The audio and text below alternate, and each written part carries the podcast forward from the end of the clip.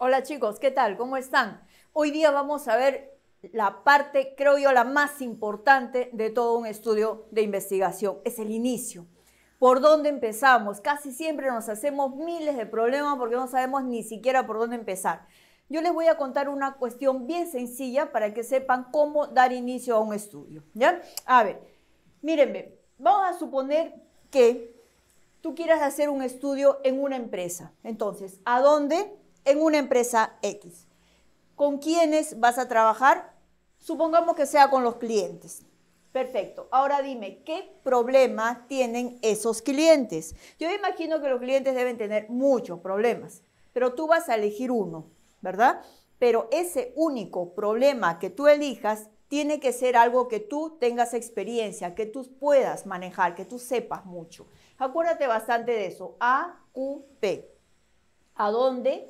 Con quiénes vas a trabajar y qué problema tienen estas personas. Supongamos en este caso que sea en una empresa X, los clientes tienen un bajo nivel de satisfacción. ¿De acuerdo? Hasta acá estamos claros, ¿verdad? Bien, ahora dime las causas. Dime, ¿por qué estos clientes tienen bajo nivel de satisfacción? ¿Por qué? De repente porque tienen una poca calidad de atención, ¿verdad? Podría ser que tengan una baja calidad de atención, podría ser muchas causas. Tú puedes poner varias causas, puedes hacer una lista si quieres de causas, ¿sí? Ahora vamos a las consecuencias. ¿Qué va a pasar si este problema continúa? ¿Qué va a pasar, por ejemplo? Pues los clientes se pueden ir, pues las quejas pueden ir aumentando, ¿verdad? Igual, haz una lista de consecuencias que tú crees que este problema podría estar trayendo o traerá de repente en el futuro. Muy bien, por otro lado, el aporte. ¿Cuál es el aporte que tú le vas a dar a este estudio? Porque tú eres el profesional del área, por lo tanto tienes que dar un aporte. Quizá no sea solucionar el problema, pero al menos puedes prevenir. ¿Bien?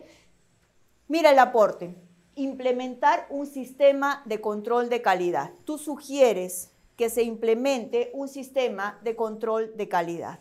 ¿Bien? Ok, hasta acá ya lo tienes bien armado. Recuerda a dónde, quiénes, qué problema tienen esas personas, por qué tienen ese problema, qué consecuencias va a traer y cuál es el aporte que tú brindas a esta situación problemática. Bien, hasta ahí está claro. Ahora, ¿cómo eliges tus variables? Una variable tiene que ser necesariamente esta. Esta es lo que yo llamo variable madre.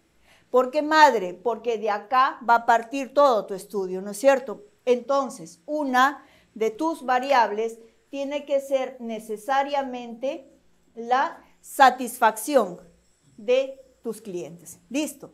Muy bien, ahora, la otra variable, ¿de dónde la vas a sacar? No te olvides, ¿ah? esta es tu variable madre, la principal, la variable número uno, la variable sobre la cual va a girar todo tu estudio. ¿ah?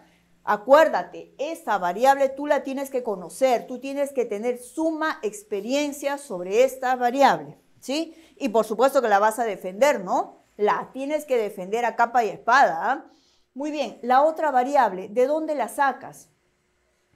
Y ya tengo acá satisfacción de acá y mi otra variable, la otra variable la puedes sacar de las causas, de las consecuencias o del aporte, como tú quieras. Elige. Puede ser satisfacción y calidad de atención. Podría ser satisfacción y quejas. Podría ser satisfacción y implementación de un sistema de control. Puede ser la variable que tú quieras, pero recuerda, de acá, de las causas, de las consecuencias o del aporte. Entonces, supongamos que tú quieras coger esta otra variable. Entonces, tendrías y calidad de atención. ¿Viste? Calidad de atención. Ahí tienes tus dos variables. Mira, ahí tienes tu variable madre, que es satisfacción, y la otra variable, que en este caso la saco de la causa, sería calidad de atención. Muy bien, satisfacción y calidad de atención. Ahí están las dos variables. ¿En quiénes? En los clientes. ¿De dónde? De la empresa X. Listo, y ahí tendrías tu título. Pero nunca te olvides, esta variable no la debes mover. Si tu asesor te dice que no me gusta, mira, la otra variable sí la puedes cambiar, pero esta jamás.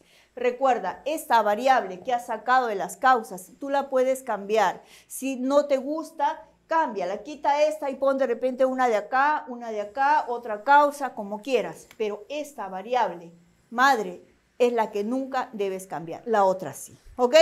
¿Estamos de acuerdo? Ojalá que te sirva. ¿ah? Ya nos vemos.